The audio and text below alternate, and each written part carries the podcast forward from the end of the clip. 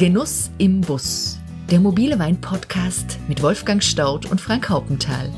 Die beiden Weinliebhaber, der eine Profi, der andere Fan, treffen sich mit interessanten Typen der Weinszene und Persönlichkeiten, die den Wein ebenso lieben wie sie selbst. Sie versuchen herauszufinden, wie die so ticken, was sie begeistert und was sie zu den spannenden Themen rund um den Weingenuss zu sagen haben. Steig ein, komm mit und lass dich inspirieren von einer weiteren Episode von Genuss im Bus, der mobile Wein-Podcast.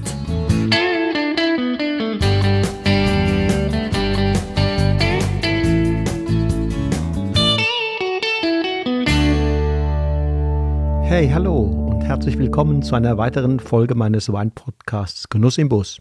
Mein Name ist Wolfgang Staudt und ich bin wie immer für die nächsten knapp 60 Minuten dein Gastgeber. Schön, dass du wieder eingeschaltet hast. Heute bin ich mit einer wirklich bemerkenswerten Frau verabredet. Was sie macht, das macht sie mit Volldampf. Zögern oder Zaudern kennt sie nicht. Auch keine Unentschlossenheit. Geduld ist sicher nicht gerade eine ihrer Stärken. Leidenschaft schon, vor allem für die Natur. Fürs Jagen ebenso wie fürs Bergsteigen und seit ein paar Jahren nun auch für die Pflege und Bewirtschaftung ihrer Ingelheimer Rebanlagen. Ingelheim? wirst du fragen? Ja, ja, Ingelheim. Richtig gehört. Die frühere Rotweinhochburg erwacht gerade tatsächlich aus ihrem fast hundertjährigen Tiefschlaf und Simone Adams ist die Frontfrau. Sie steht an der Spitze einer zurzeit noch kleinen, kaum sichtbaren Bewegung, deren Protagonisten aber vom Potenzial der Ingelheimer Terroirs überzeugt sind und die Renaissance des Gebietes vorantreiben. Dabei interessierte sich die Winzertochter lange Zeit mehr für die Wissenschaft als den Winzerberuf. Sie studierte im nahen Geisenheim Önologie, also die Wissenschaft vom Wein, und war 2010 gerade dabei, ihre Promotion über die Alterung von Weißwein abzuschließen, als ihr Papa überraschend starb. Sie hatte ihm versprochen, das Weingut zu übernehmen. Was nun? Schlaflose Nächte folgten, viele Diskussionen mit Freunden. Doch dann beschließt Simone Adams tatsächlich, die Wissenschaft an den Nagel zu hängen. Im Sommer 2010 übernimmt sie das Weingut. Statt Theorie ist jetzt Praxis gefragt. Wenige Wochen später erntet sie ihren ersten Jahrgang. Der fordert sie gleich nicht nur bis ans Äußerste, sondern beschert auch jede Menge Frust. Dennoch schreibt sie nach Feierabend an ihrer Doktorarbeit weiter und schließt 2012 erfolgreich ab. Nun packt Frau Dr. Simone Adams die Leidenschaft. Sie beginnt, das kleine, verwinkelte Weingut der Familie umzubauen. Ein größerer Keller muss her, damit sie besser arbeiten kann. Ihr eigenes Weingut entsteht. Genau dort treffe ich ziemlich genau neun Jahre später auf eine smarte, selbstbewusste und ziemlich gut geerdete Frau, die jede Menge Energie und Lebensfreude versprüht. Das Gespräch mit ihr vergeht wie im Fluge. Wir reden über das Ingelheimer Potenzial für gute Spätburgunder und ihre Erfahrungen und Lernprozesse als junge Winzerin. Wir reden über die Stilistik ihrer Weine und wie es gelingt, ihrem stilistischen Ideal Jahr für Jahr einen Schritt näher zu kommen.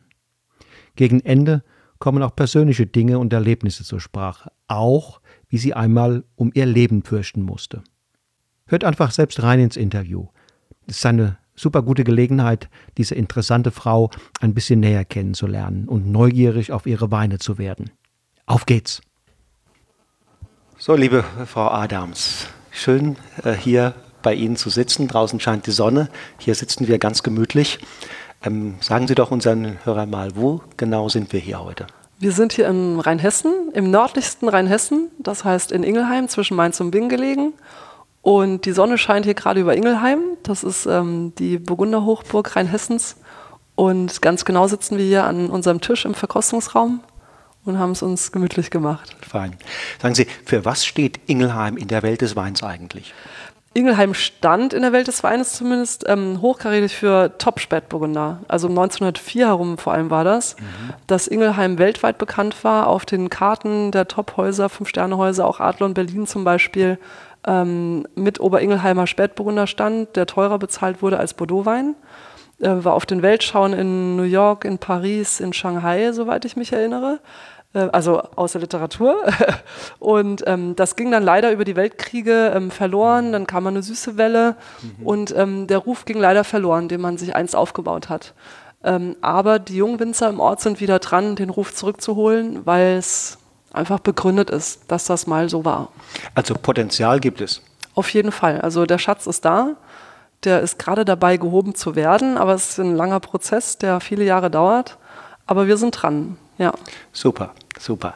Sagen Sie, ähm, bereuen Sie eigentlich, nicht länger in der akademischen Welt unterwegs gewesen zu sein?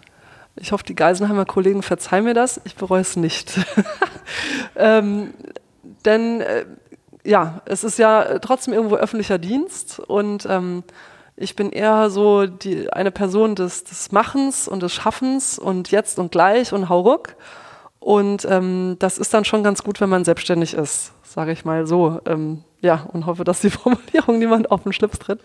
Ähm, und das ist halt ganz schön, wenn man selbstständig ist, weil man einfach sich Ideen ausdenken kann, ohne Reibungsverluste, sie einfach in die Praxis umsetzt und dann das Ergebnis sieht und für sich bewerten kann, was jetzt gut, was schlecht war, was man weiter verfolgen sollte und was nicht und direkt weitermachen kann. Und wenn man Fehler macht, weiß man auch, wie man sie zuzuschreiben hat. Und ähm, das ist ein sehr schneller und ähm, direkter Lernprozess. Aber Sie hatten es mal geplant. Es war mal geplant, ja. Wie das so ist mit dem Leben und dem Planen. Und mhm. manchmal kommt es dann anders, ja. Ja, Sie, ich habe gelesen, Sie ha haben es Ihren Eltern schon versprochen, das Weingut irgendwann zu übernehmen. So habe ich es irgendwo mal gelesen, aber sie, das war noch nicht für diesen Zeitpunkt geplant. Genau, also ähm, zu dem Zeitpunkt hatte ich gerade an meiner Promotion gearbeitet, hatte alle Ergebnisse zusammengetragen, also die praktische Arbeit abgeschlossen, mhm. aber noch nichts ins Reine geschrieben und keine Statistik gemacht. Okay. Und zu dem Zeitpunkt starb mein Vater dann recht plötzlich, das war im August und ähm, es war auch ein sehr schwieriger Jahrgang, 2010 war das. Und ähm, dann muss ich mich eben entscheiden, ob ich es ähm, übernehme oder nicht. Und ähm, so war das natürlich niemandem versprochen und das wollte auch keiner, aber äh, mhm. so ist halt manchmal das Leben und das muss man dann nehmen, wie es ist. Und ich bereue es eigentlich nicht, auch wenn der Einstieg vielleicht ein bisschen sehr kaltes Wasser und holprig war. Was glauben Sie, weshalb sind, die auf, sind Sie auf der Welt? Was ist das, was Sie, was Sie ähm, loswerden wollen? Was soll übrig bleiben? Äh, was ist Ihre Mission? Also ich, ich war wohl schon immer eine sehr rebellische Person und hatte auch schon immer Schwierigkeiten mit gewissen Regeln oder Regeln an sich, könnte man auch sagen.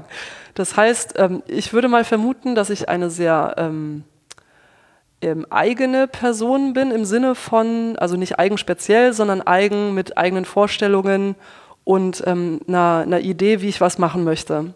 Und das setze ich dann auch gerne um. Deswegen ist es auch ganz gut, dass ich selbstständig bin. Ähm, und ich glaube, meine Mission ist, dass ich eben jetzt, um auf Ingelheim und Spätburgunder zurückzukommen, ähm, hier meine Stilistik weiter vorantreiben möchte, wie ich sie für richtig halte, die vielleicht auch nicht, ähm, die keine Kopie ist von irgendwas, sondern meine eigene Sicht darauf, wie ich aus Ingelheimer Böden, aus dem Terroir, das wir tatsächlich haben, äh, meinen eigenen Wein machen möchte egal wie, links und rechts und Erfolg schnell oder langsam, eher langsam, aber es würde bestimmt ähm, einfacher anders gehen, wie das, was ich mache. Aber ich glaube, mein Weg ist halt noch nie einfach gewesen, sondern immer, wie ich es mir halt vorstelle. Und das ist oft der steinigere Weg. Was ist es denn für eine Stilistik, von der Sie gerade Das reden? ist eine sehr schlanke Stilistik, die vom Holz nicht ähm, aufgeladen ist, sondern nur minimal getragen ist die halt ganz eigen dasteht. Ähm, die Stilistik wird unterstützt dadurch, dass wir nur deutsche Klone haben, keine französischen, auch wenn ganz viele das ähm, schön finden und gut. Die französischen Klone sind auch gut, aber ich möchte eben Frankreich bzw. Burgund nicht kopieren, sondern das machen, was ich hier regional zur Hand habe. Das sind die Ingelheimer Böden, die glücklicherweise nie durch eine Flurbereinigung angefasst wurden, sondern originale Böden sind wie seit jeher gewachsen und, ähm, und das möchte ich auch mit Klonmaterial, das nur deutsch ist, halt versuchen auf, auf dem höchsten Niveau zu übersetzen, in höchste Qualität. Sie sagen schlank. Ähm, Sie haben an anderer Stelle mal gesagt, elegant und ähm, finessenreich sollen meine Weine sein. Nun stellt sich natürlich mir die Frage als Beobachter, wie kriegt man das denn hin, wenn man auf der einen Seite sagt, man will Ingelheimer Weine machen, also Weine, die vom Terroir oder von der Region geprägt sind. Auf der anderen Seite, wenn man sich vorstellt, man will äh, elegante Weine machen, das bedeutet ja auch, man muss eingreifen in diesen Prozess. Wie geht das zusammen? Herkunftstypische Weine zu machen und gleichzeitig auch eine eigene Handschrift sozusagen äh, dem Produkt aufzuprägen. Ja, also so wie sich das darstellt, dauert es halt wirklich Jahre, bis man mal das ähm, Konzept versteht und ähm, die Zusammenhänge versteht, wie auf welcher Parzelle, mit welchem Klon, was zu welchem Zeitpunkt entsteht oder eben nicht. Und, ähm, und das braucht wirklich Jahre und da stecke ich gerade so mittendrin, ähm, um eben zu verstehen, wie ich angreife, um eine elegante Stilistik zu haben, die aber trotzdem Terroir geprägt ist. Und da sind wir gerade dran. Und seit dem Jahrgang 2015 habe ich das Gefühl, dass es ähm, ansatzweise ähm, irgendwie greifbar wird, wo, wovon ich spreche und was ich gerne transportieren möchte. Und seitdem geht es jedes Jahr, in jedem Jahrgang so schrittweise voran. Aber es sind halt leider immer nur kleine Schritte, weil man nur eine Chance im Jahr hat und das Wetter dann ja auch noch eine Rolle spielt. Aber ähm, durch, durch verschiedene Detailarbeiten zu verschiedenen physiologischen Zeitpunkten ähm, kann man halt diese Eleganz und das Schlanke beeinflussen. Mhm. Und indem man dann trotzdem möglichst wenig an sich macht und zum Beispiel nur Spontangärungen, das Holz nur sehr dezent einsetzt, ähm, kriegt man dann trotzdem den Boden und die Herkunft transportiert. Wenn man Ingelheimer äh, Weine machen will, dann könnte man ja auch zunächst mal bei Kollegen äh, gucken. Was ist denn sozusagen im Kollegenkreis, was wird da gemacht? Was ist ein typischer äh, etablierter Ingelheimer Rot- oder, oder Weißweinstil? Äh, wenn ich da aber gucke, dann sehe ich nicht so viel. Genau, also da wird es jetzt schon interessant, ähm, sage ich mal. Ingelheim ist historisch geprägt, also ganz historisch geprägt, sagen, also wie ich vorhin eingangs sagte, 1904, weltweit bekannt. Das war maßgeblich ein Weingut, vielleicht zwei, und dann wird es schon dünn. So, und dann kam eben auch mit dieser süßen Welle, ähm, kamen die meisten Weingüter, die ab Hof verkaufen und auch nicht überregional mal über den Tellerrand äh, schauen mussten. Und dadurch hat sich hier so eine Stilistik eigentlich festgesetzt, die eher von Trauben geprägt ist, die tendenziell spät geerntet werden, ähm, immer einen restsüßen Rattenschwanz haben mit ein paar Gramm, drei, vier, fünf Gramm, auch im Rotweinbereich, und die Säure entsprechend niedrig ist. Und wenn dann noch schön viel Holz dazu kommt, dann ist so der Ingelheimer Spätburgunder eigentlich perfekt. Und das ist genau das Gegenteil von dem, was ich mir unter einem seriösen, Top-Spätburgunder vorstelle, der sich international messen möchte. Und deswegen ist es eigentlich, ähm, um auf dieser überregionalen, internationalen Schiene weiterzukommen, nicht unbedingt empfehlenswert, im Ort zu bleiben, um zu verkosten, sondern da mhm. muss man eher halt äh, zu anderen Herkünften und Regionen übergehen. Da gucken Sie äh, ins Burgund oder auch in andere deutsche Anbaugebiete? Auch Burgund, vor allem natürlich. Das ist so natürlich die, die Speerspitze, meint man, oder ist halt auch einfach so.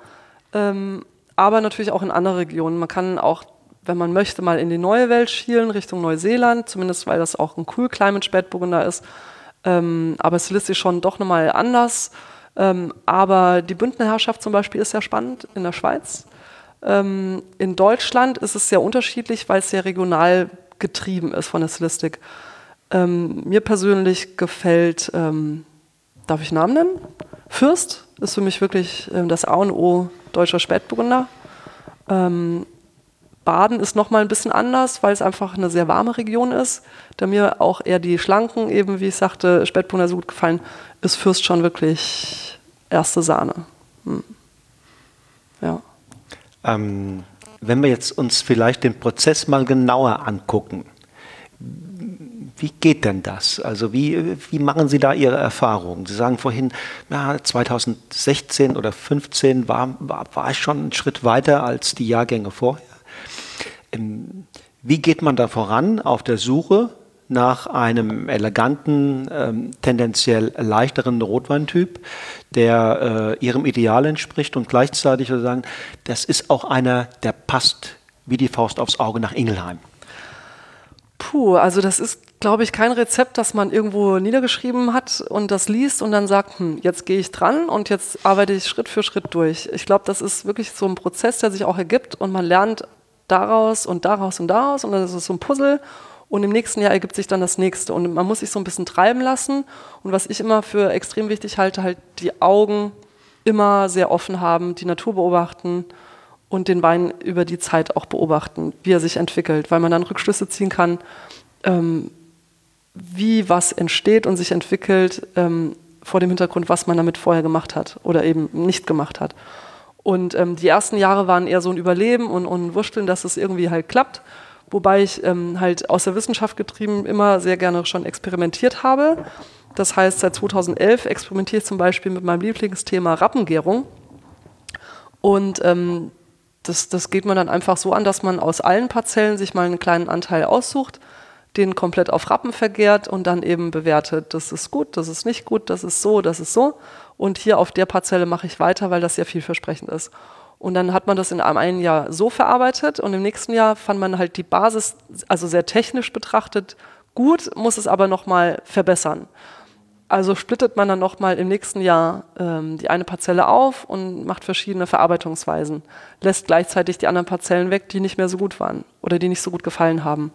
Und so geht das eigentlich in jede Richtung, vom Lesetermin, von Entblätterungsvarianten, von Ertragsniveaus und so weiter. Also da kann man verschiedene Dinge halt annehmen und dann sich durcharbeiten. So. Wenn Sie jetzt mal zunächst mal im Weinberg genau hingucken, ähm, gibt es da, gibt's da ein paar Maßnahmen, wo Sie sagen, die sind mittlerweile für mich essentiell? Ja und nein. Also ja, essentiell finde ich zum Beispiel in den Top-Parzellen die Triebspitzen einzuwickeln. Geht aber nicht jedes Jahr, weil es manchmal zu trocken ist. Und man sieht, wie die Rebe zehrt und nicht genug Wasser da ist.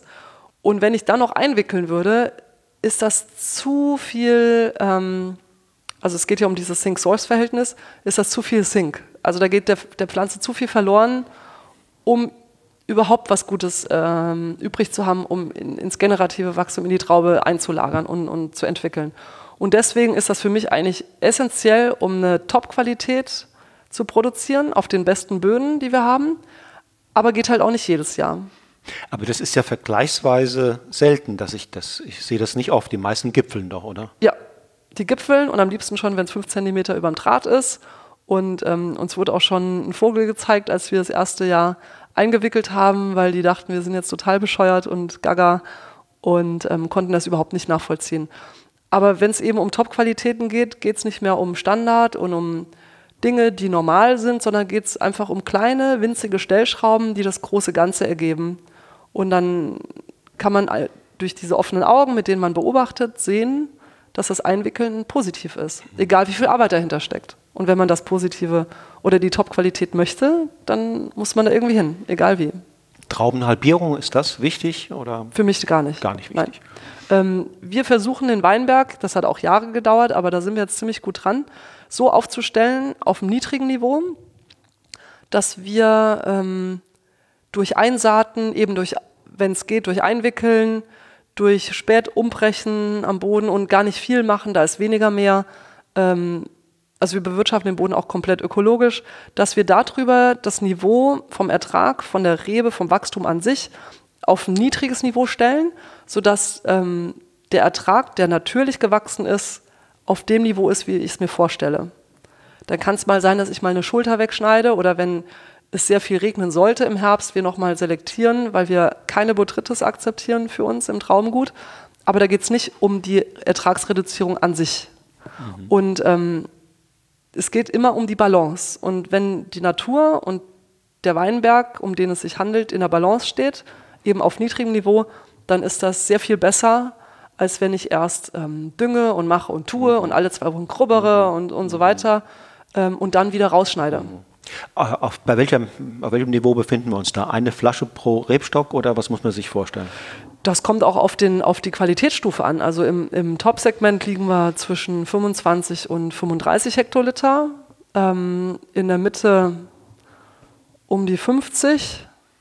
Ja, und in der Basis bei, kommt auch ein bisschen aufs Jahr natürlich an, sagen wir zwischen 60 und 75, 80 mhm.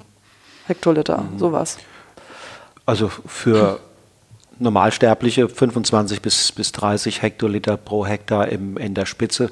Das ist doch keine Flasche letztlich pro Rebstock, oder? Genau, das ist ähm, im Grunde Halber Liter circa so. eine halbe. Ja, Ja, halbe ja. Liter, halbe Flasche. Ja, Ja, halbe Flasche, halbe. Liter. Ja, okay. in dem Dreh, ja. Okay, und was muss das dann kosten?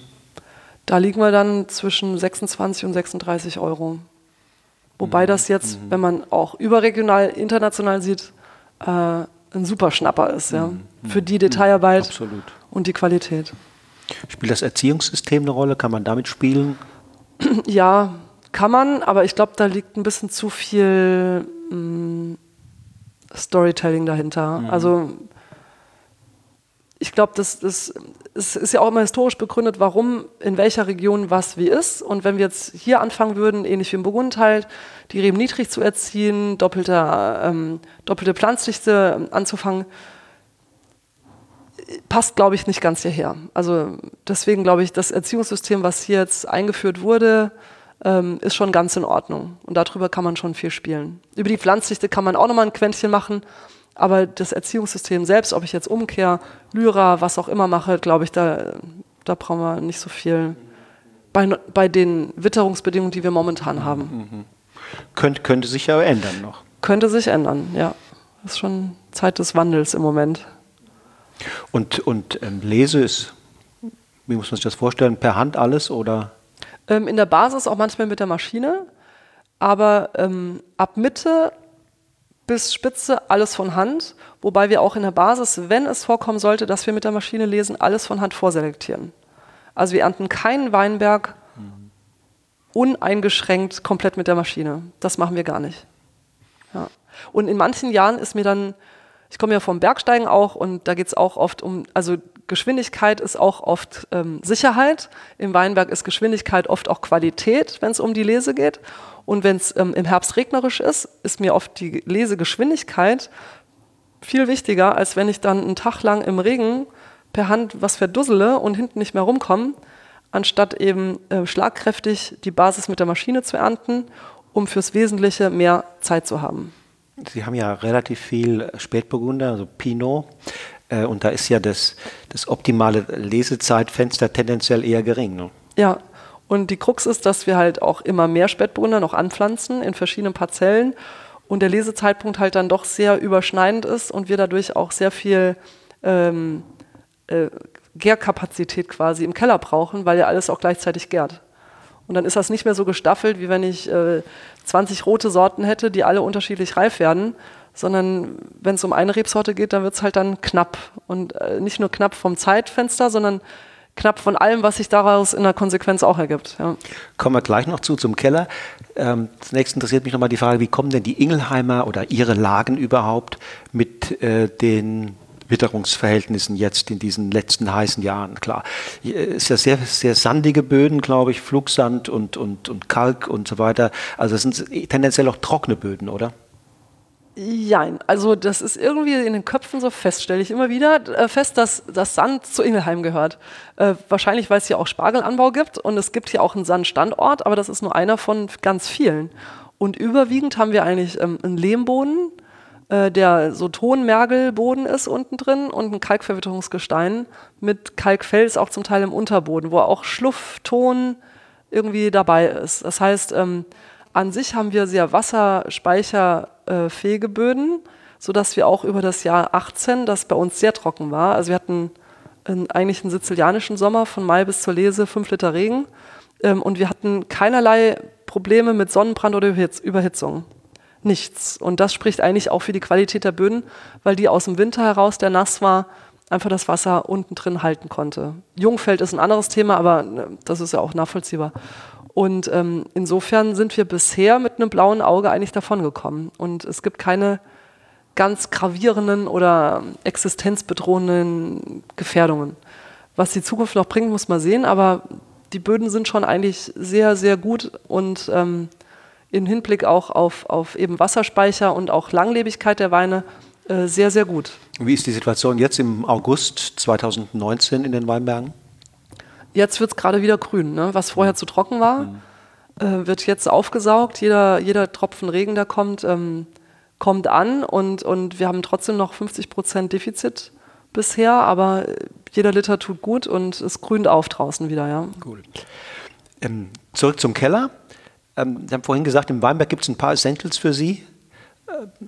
Da, da, da, das ist wichtig. Und wie ist das im Keller? Gibt es da auch ein paar Eckfälle, wo Sie sagen, also an der Stellschraube wird in der Regel nicht äh, gedreht? Das machen wir weiter so. Also es geht halt, es geht wirklich immer um die Balance. Das klingt so vielleicht so wie so eine Floskel oder so abgedroschen, aber es ist einfach so. Und das ist sehr schwierig, die Balance bei allem zu finden. Eben im Weinberg mit der Bewirtschaftung, wann ich was tue, im Keller auch. Und äh, wenn ich aber aus dieser Balance stammenden ähm, aus dem Balance stammenden Weinberg schon tolle Trauben ernte, ähm, dann geht es im Keller auch relativ geschmeidig weiter. Und dann muss man halt ein paar Dinge beachten, um die Top-Qualität zu bewahren. Aber dann geht es eher darum, dass ich möglichst viele Dinge auch nicht tue, um nicht negativ einzugreifen, weil ich auch die Herkunft transportieren möchte. Und ähm, deswegen geht es eigentlich nur darum, weiterhin die Balance aufrechtzuerhalten. Und ich glaube, um das äh, zu gewährleisten, muss man selbst auch ein äh, sehr ausbalancierter Mensch sein, sage ich jetzt mal so. Also man muss es aushalten können, zu beobachten und nicht zu tun. Genau, ja. Also man darf da keinen Aktionismus an den Tag legen und ach, jetzt schnell und hoch und hektisch werden und da ausatmen und ausufern, sondern Ruhe bewahren, kühlen Kopf bewahren, beobachten. So nach dem Motto, wenn man, wenn man im Weinberg vieles oder fast alles richtig gemacht hat, äh, dann darf man dem, dem, dem, werdenden Wein vertrauen, dass er das schon hinkriegt. Genau. Also ein Urvertrauen, ähm, wir vergären auch bis auf die eine weiße Basispartie alles spontan. Also ab Grauburgunder aufwärts beim Weißen, im Rotwein sowieso alles spontan. Ähm, und das, das, da muss man schon ein Urvertrauen haben, dass das auch dann passt und nichts schief geht. Ja, absolut. Wir haben vorhin gesagt, äh, dass sie Holz ganz, ganz moderat einsetzen. Äh, ich kenne das vom Spätburgunder, vom, vom Pinot auch im Burgund, dass Holz eine ganz große Rolle spielt. Ähm, wie habe ich das zu verstehen, was Sie mir da eben ins Ohr geflüstert haben? Ähm, wir, also da ist auch wieder Kopie, nicht Kopie, so ein Maßstab. Ähm, nur weil im Burgund irgendwelche Tonnellerien total angesagt sind, ähm, kaufen wir die nicht, sondern ich versuche halt auch selbst herauszufinden, welche Hölzer, welche Tonnellerien gut zu meinen Weinen passen. Und dann setzen wir die eben vor allem im gebrauchten Zustand ein, beziehungsweise ich kaufe auch jedes Jahr neue Barriques, aber die sind so dezent im Einsatz, dass wir die 25 Prozent äh, nicht überschreiten bei einem Wein. Und das ist schon so das Maximum eigentlich. Ähm, und, und bei dem Top-Spätburgunder sogar, der auf den Rappen vergärt, sind wir eben nur im gebrauchten Stadium. Da ist kein neues Holz drin, um eben noch mehr den Wein und die Herkunft zur Geltung zu bringen und eben das Holz nur im Hintergrund zu haben. Trotzdem ist es, oder umso mehr ist es wichtig, dass die Tonnellerien sehr speziell ausgesucht sind, weil diese Stilistik und diese Eleganz halt auch ähm, sich gerade übers Holz sehr intensiv transportiert. Mhm. Und wenn ich da die Ausgangspartie super gut dastehen habe und ins falsche Holz ähm, kommt, dann kann es leider auch nach hinten losgehen. Das heißt, über die Vergärung mit den, mit den Rappen kriegt der werdende Wein so ein bisschen etwas, ich nenne das mal Struktur, ähm, dass der andere, der das nicht hat, so ein bisschen zusätzlich vom Holz kriegt. Genau. Also oft wird ja versucht, ähm, einem Wein, der vielleicht vom Ertrag ein bisschen höher ist, der vom Boden her nicht ganz ideal ist, durch Holzeinsatz ein bisschen aufzufüttern und zu kaschieren, was er eigentlich ist. Und ähm, also aus dem Schmalhanzen ein einen Bodybuilder zu machen. Und wenn man einen Wein, also einen solchen, über mehrere Tage mal verkostet, merkt man das, weil der irgendwann auseinanderfällt. Und dann hält das nicht mehr stand, auch wenn man im ersten Moment noch geblendet ist. Mhm. Das ist aber nichts Echtes. Und ähm, bei uns geht es halt darum, dass das alles äh, super gut integriert ist und auch da halt in der Balance ist vom Holz, vom, vom Ertrag, vom Boden und der Wein wirklich standhält, egal wie lange er offen ist. Also natürlich geht es irgendwann in die Knie, aber man merkt dem Wein an, dass es einfach alles integriert ist und in sich eine geschlossene Einheit darstellt und da fällt nichts auseinander. Und darum geht es halt. Ähm, das heißt, man muss schon dann auch seriös und glaubhaft äh, das so bearbeiten, dass man auch tatsächlich einen niedrigen Ertrag hat von einem Top-Kalkboden, der im Top-Holz ist, damit das einfach sitzt als Einheit. Wann sind denn diese Weine trinkbar?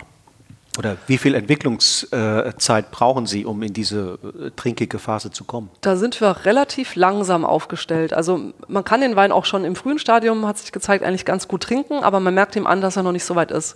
Und ich merke gerade beim Spätburgunder, wie wichtig die Flaschenreife ist, bevor der in den Verkauf geht.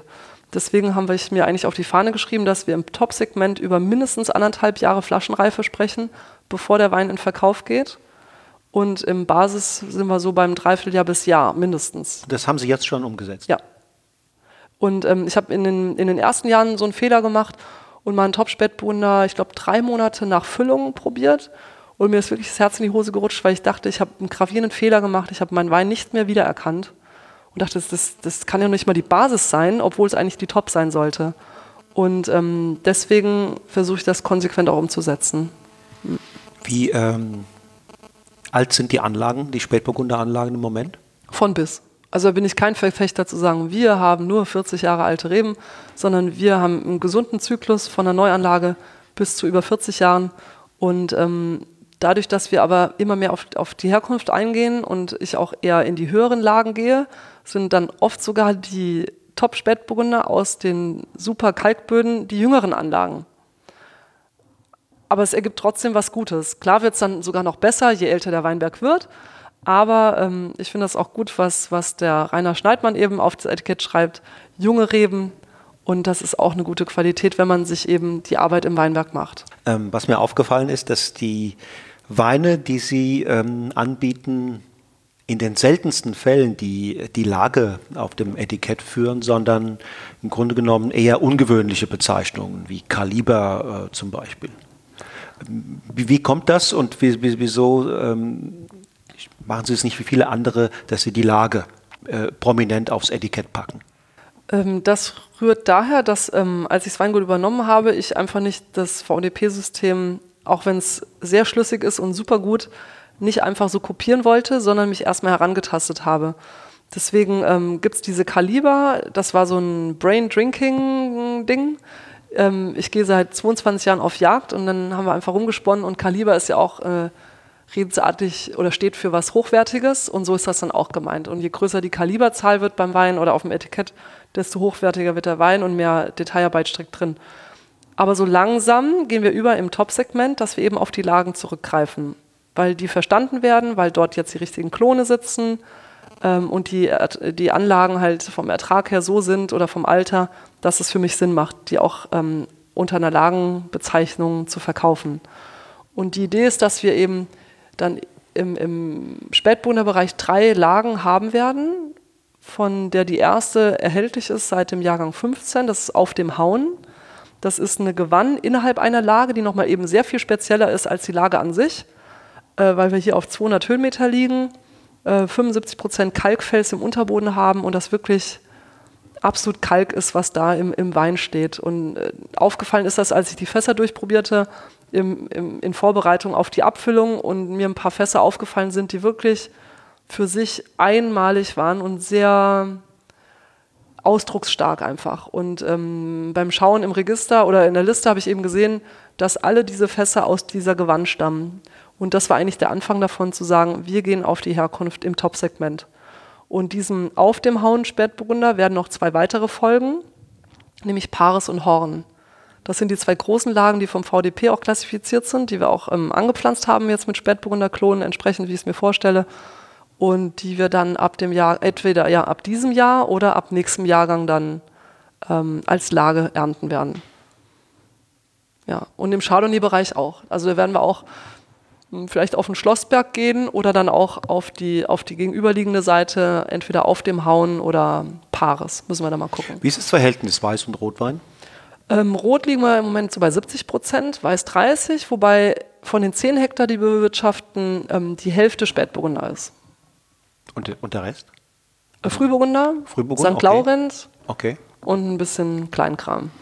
Also im Grunde genommen bei den Roten, das sind ja letztlich Rebsorten, die ins Burgundische äh, in irgendeiner Form hinein, hineinreichen. St. Laurent, äh, Frühburgunder äh, hängen familiär zusammen. Und ja. bei den Weißen ist es auch, im Grunde genommen sind es Burgunder, oder? Genau, also wir haben Weißburgunder, Grauburgunder, Chardonnay vor allem. Ähm, wir haben dann noch äh, ein Viognier. Mein hm. Vater war ah, ja. auch schon immer sehr ähm, äh, experimentierfreudig und da kam mal diese Welle Sauvignon Blanc Viognier nach Deutschland. 2002 war das, glaube ich, anfänglich. Und da hat er direkt mal Sauvignon Blanc und Viognier angepflanzt. Steht in der Top-Spätburgunder Lage und ähm, bleibt? Viognier bleibt auf jeden Fall. Ähm, Sauvignon muss ich mal schauen. Ähm, aber Viognier bleibt auf jeden Fall. Ist ein schöner Verschnittpartner für meine weiße Cuvée. White Wedding heißt die. Ähm, Kaliber 21 ist aber auch reinsortig, ganz spannend. Spontan vergoren, ganz schlank mit zwischen 11,5 und 12,5 Volumenprozent. Ähm, und wird immer ja, für einen Kunden dann exklusiv abgefüllt. Ja, Wedding kann ich absolut empfehlen. Macht Spaß. Danke. Macht richtig Spaß.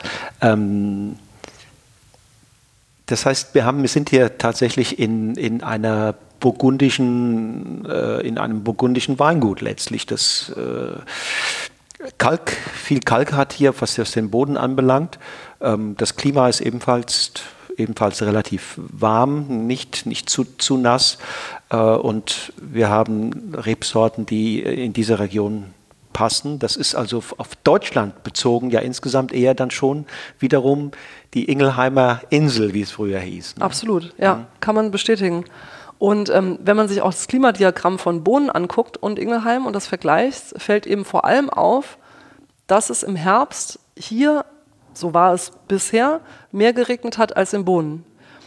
Die letzten zwei Jahre sind eine Ausnahme, ne, wie sich so entwickelt. Und deswegen wird es spannend, wie das noch weitergeht. Zumindest wird es deutschlandweit wärmer und wir sind immer noch kühl im Vergleich zur Pfalz und Baden. Deswegen bleibt das auf jeden Fall spannend. Frau Adams, was bedeutet Ihnen der Wein im Allgemeinen, Weingenuss im Besonderen? Gehört zum Leben wie Luft zum Atmen. Es klingt also von manchen auch ähm, zum Alkoholiker abgestempelt. ähm, nee, aber wenn man gerne Wein trinkt und das wirklich zum Leben dazugehört, dann ist das nicht nur ein Beruf und äh, das Produkt, das man macht, sondern man lebt das ganz und gar. Und äh, mein Mann und ich trinken auch jeden Abend irgendwelche anderen Flaschen aus der ganzen Welt, Welt spannende ja. Sachen, ähm, um, um zu beleuchten, was es überall gibt, die neuesten Trends, die gut oder schlecht sind. Jeder Abend immer. eine neue Inspiration. Meistens, ja? ja. Und das ist schon wirklich ganz spannend. Also es gehört einfach wirklich dazu. Das heißt, Sie reisen auch gerne wahrscheinlich in, ja, in Anbaugebiete. Ja. Gut, wir haben jetzt zwei kleine Kinder, da ist das jetzt ähm, mit dem Reisen, wird alles wohl geplant sein. Weingutsbesuche haben die auch schon hinter sich, aber ist nicht ganz so entspannt wie ohne Kinder. Aber äh, geht in Maßen, ja, auf jeden Fall. Ja. Und dazu gehört auch in der Regel ein gutes Essen, oder? Ja, genau. Also Essen und Trinken hat einen extrem hohen Stellenwert bei uns. Wer kocht ja. hier zu Hause? Ähm, eigentlich beide, wenn mein Mann Zeit hat. Also mhm. zumindest ist er immer dabei mhm. und ähm, bringt sich auch ein. Ähm, also ja, eigentlich sind wir da auf Augenhöhe, sage ich mal. Cool. Ja. Jetzt haben wir die äh, gerade schon über das Klima gesprochen. Wenn Sie jetzt mal sich das Jahr 2030 vorstellen, ähm, was glauben Sie erstens, wie wird das Weingut ähm, Adams dann aufgestellt sein? Was sind Ihre, sozusagen Ihre Visionen in diese, äh, in äh, diese Dekade bezogen und ähm, wie werden die Rahmenbedingungen sein? Also Klima ist das eine, sagen wir mal Konsumentenbedürfnisse, vielleicht was ganz anderes. Aber wie stellen Sie sich so das Jahr 2030 vor? Dann sind Ihre Kinder vielleicht schon in der Oberschule oder wo hm. auch immer. Soweit noch nicht wahrscheinlich, aber mal gucken. Äh, das ist in elf Jahren.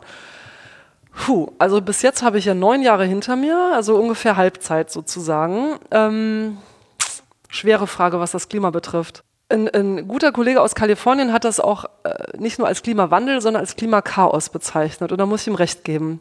Es gibt zwar eine Tendenz Richtung wärmere Jahrestemperatur und so weiter, weniger Regen, aber es wird auch chaotischer. Also es, es treten Ereignisse ein zu komischen Jahreszeiten, die dann auch extremer stattfinden.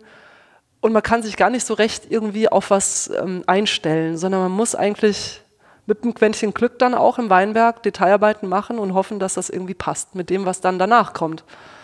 Also es wird schwieriger vom Klima her. Ich glaube, wir müssen hier vielleicht Richtung ähm, Bewässerung denken, irgendwie doch, weil die Jungfelder vor allem ja auch dann durchkommen müssen. Insofern muss man da dann schon eigentlich die auch ähm, so aufstellen, dass die gut ähm, anwachsen können. Ähm, also es wird einfach schwieriger und vielseitiger und man kann sich kein, also nicht ansatzweise mehr irgendwas zurechtlegen, sondern muss schauen, was es so bringt. Also es wird einfach spontaner, glaube ich, von Entscheidungen. Und umso wichtiger ist es, dass man, glaube ich, in solchen Zeiten schon einen gewissen Erfahrungsschatz hat, auf den man zurückgreifen kann, um kurzfristig sagen zu können, wir machen das jetzt doch, wir machen das nicht, wir machen das so intensiv oder weniger intensiv, weil man schon irgendwie einen gewissen Fundus hat ähm, und nicht ganz so bei Null anfängt. Wo es Weingut stehen soll oder wird, puh, schwer zu sagen. Also wir sind auf einem, auf guten Weg, um meine eigenen Spätburgunder voranzubringen, auch die Chardonnay. Und das, das findet auch vor allem im Exportmarkt statt, glücklicherweise. Also gerade Richtung Skandinavien, ähm, Niederlande ähm, gibt es äh, eine tolle Chance gerade für deutsche Spätburgunder. Und das fängt gerade erst so richtig an, weil Burgund einfach durch die Decke geht vom Preis her, was äh, zwar ansatzweise noch bezahlt wird, aber eben nicht mehr durchgängig und in der Menge. Und deswegen ist das wirklich eine tolle Chance für uns, mit ähm, gleichwertigen Qualitäten dort eben dann auch einen, wirklich einen, einen, guten, einen großen Namen zu machen, einen ernsten, seriösen Namen zu machen und nicht nur schnellen Erfolg zu suchen, um, um Paletten zu verkaufen, sondern um wirklich sich einzusetzen, ähm, Ingelheim Spätburgunder wieder dahin zu bringen, wo es mal vor über 100 Jahren stand. Ich habe jetzt letztens eine Studie von der Studie gehört, Potsdamer Institut für Klimafolgenforschung, die sagen, bis 2040 wird in ganz Deutschland äh, Weinbau möglich. Ja, wir waren gerade auf Usedom und dort hat der Weinhändler vor Ort im Kontakt zu äh, irgendeinem Herrn, der dort mal, ich weiß jetzt nicht die Fläche, aber über einen Hektar, glaube ich, mal Reben anpflanzen möchte. Ähm, in Brandenburg, also es gibt überall äh, ähm, Böden, die es hergeben. Ich glaube, es wird wirklich der Niederschlag dann, also gerade im Osten, ne? die hat sehr gebeutelt dieses Jahr. Ähm, es wird eher der Niederschlag ein Thema. Die Temperaturen steigen, Böden sind brauchbar, Landwirtschaft wird eh betrieben. Da geht es eher darum, dass die Winter vielleicht nicht zu kalt sind ähm, und die Sommer werden eh warm genug. Also das kann man sich schon gut vorstellen. Also noch sind wir äh, keine Verlierer, wenn wir Wasser und Niederschlag in den Griff bekommen. Aber Wasser wird auch teurer und, und knapper. Ja, und da sind wir auch ganz schnell bei ethischen Fragen. Ähm, was darf denn bewässert werden? Und woher? Aus dem Rhein? Das, das hat rechtlich ganz andere Grundlagen nochmal, woher das Wasser kommt, äh, welche, welche Öffentlichkeiten und Institutionen da noch mitsprechen. Ähm, Grundwasserabsenkung, da geht es eher darum, ähm, Landwirtschaft wahrscheinlich zu bewässern, wo es um die Grundnahrungsmittel geht und nicht ein Luxusgut wie Wein. Äh, also das, da, da wird noch viel zur Diskussion stehen, ähm, um da mal was voranzutreiben. Ja. Bleibt da jenseits des, des Weinguts, ähm, der Arbeit im Weingut und der Familie noch Zeit für Hobby oder, oder, oder auch für gesellschaftliches Engagement? Jein, also die letzten Jahre waren wirklich recht turbulent und vollgestopft mit, mit Dingen. Also ähm, erstmal ein Weingut übernehmen, die Promotion abschließen, das Weingut komplett neu bauen, äh, also vom Gebäude her jetzt gesehen tatsächlich. Ähm, die ganze Ausrichtung des Weinguts neu überdenken, Kunden erschließen, zwei Kinder bekommen. Also das war alles nicht ganz so wenig und dafür ähm, ja, bin ich ganz froh, dass das auch alles ganz gut geklappt hat, ohne Blessuren und so weiter. Ähm, deswegen blieb dabei natürlich einiges von Hobbys auf der Strecke, zumindest zeitweise. Äh, ich sagte ja schon, dass ich seit 22 Jahren einen Jagdschein habe und auch zur Jagd gegangen bin, sehr intensiv. Das soll auch wieder intensiver werden, aber es gab jetzt einfach andere Prioritäten und dann hat sich alles so ein bisschen verschoben. Ähm, was ich so ein bisschen schade finde und so ein bisschen mit dem weinen Auge betra ähm, betrachte, ist, dass ich ähm, eigentlich keine Zeit mehr groß zum Bergsteigen habe, was früher wirklich eine große Passion war. Ähm, also war viel in den Alpen unterwegs, habe deshalb ja extra mal in München studiert, dass man am Wochenende immer ähm, also Klettern oder, oder ähm ach alles Mögliche, verschiedene Disziplinen. Also es ging ähm, Klettern, Klettersteige, wobei das eigentlich nur am Rande, aber Alpinklettern auch. Ähm, Hochtouren vor allem war meine liebste Disziplin eigentlich Skihochtouren, auch kombiniert dann ähm, mit, mit weiteren Gipfelanstiegen, Skihochtour, Durchquerungen. Also da war schon viel Tolles dabei, ja, an Erlebnissen im Schnee, im Eis, ähm, auf hohen Gipfeln. Und die Zeit ist einfach, glaube ich, vorbei. Und also, nie in Gefahr geraten? Äh, doch, Einmal sehr, wir mussten vom Hubschrauber gerettet werden. Tatsächlich. Und ähm, da hatten wir, glaube ich, wir waren drei, zwei Mädels und ich. Äh, wir hatten wirklich, glaube ich, Todesangst. Ja. Dann kam der Hubschrauber und hat uns rausgeholt. Das ja. war eine Lawine oder war ein Absturz oder war was war Nee, passiert? wir standen auf dem Gipfel. Es war eine, eine Überschreitung in den italienischen ähm, Alpen, ähm, so mehrere Dreitausender von Hütte zu Hütte. Eine längere Tour auch, aber alles geplant und alles okay Nur waren die Bedingungen schwierig, weil ähm, die Sonneneinstrahlung intensiver war als gedacht, sodass ähm, das Eis sehr aufgeweicht wurde und dadurch jeder Schritt mühsamer und langsamer vonstatten ging als eigentlich geplant. Also wir kamen viel langsamer voran als gewollt. Und dann kam noch ein ungewollter und unerwarteter Wetterumschwung. Und wir standen auf 3500 Metern am Gipfel und uns hat ein Gewitter mit Hagel überrascht. Und es gab keinerlei Zuflucht, weil es einfach nichts gab außer es war ein Gletschergipfel, außer Gipfel. Und da haben wir dann warten müssen, bis äh, jemand kam. Ja. Aber Sie hatten immerhin die Möglichkeit, jemanden zu rufen. Genau, also ähm, ich war auch längere Zeit in Italien und wir hatten den italienischen Notruf ähm, angerufen, 118. Und ähm, die haben auch nur Italienisch gesprochen. Also zum Glück hat das auch alles ähm, äh, von der Korrespondenz geklappt und die waren auch sehr freundlich und fürsorglich ähm, am Telefon. Aber es war ähm, ganz schön schwierig, weil die erst zu Fuß kommen wollten, dann doch nicht, weil das Wetter so blöd war, dann mit dem Hubschrauber, es ging dann doch nicht, weil die Wetterfront gerade da war und sie nicht fliegen konnten. Und dann haben sie irgendwann ausbaldowert, dass sie aus der Nachbarregion den Hubschrauber holen und aus der anderen Region eben über ein anderes Seitental einfliegen, wobei sie im Tal dann doch die Besatzung austauschen mussten mit Ortskenntnis. Äh, und das war alles so ein bisschen tricky und wir waren Stunden da oben und ja, haben wirklich gedacht, es geht zu Ende. Also der Reiz, den die Bergwelt ähm, ausüben kann, kann ich gut verstehen. Äh, ich bin auch gerne in den Bergen unterwegs. Weniger kann ich jetzt persönlich verstehen, was der, was der Reiz des, des äh, Jägers ähm, ausmacht. Was ist das? Also es geht da äh, immer um auch so dass die große Linie, ums Ganzheitliche und um die Demut vor der Natur in jedem Ansatz. Das ist beim Bergsteigen auch. Und wenn man auf dem Gipfel steht, sieht man auch, wie klein man eigentlich ist. Ähm, und deswegen ist immer eine gewisse Demut vor Dingen gut und Arroganz immer fehl am Platz. Und das setzt sich fort. Und bei, bei der Jagd ist einfach der Ansatz das Ganzheitliche. Ähm, Fleisch ist, ist gut, also schmeckt gut, ähm, ist auch nicht verwerflich. Ähm, Wild ist ein sehr, sehr gutes Fleisch, auch noch mager dazu, sogar Cholesterin senkend.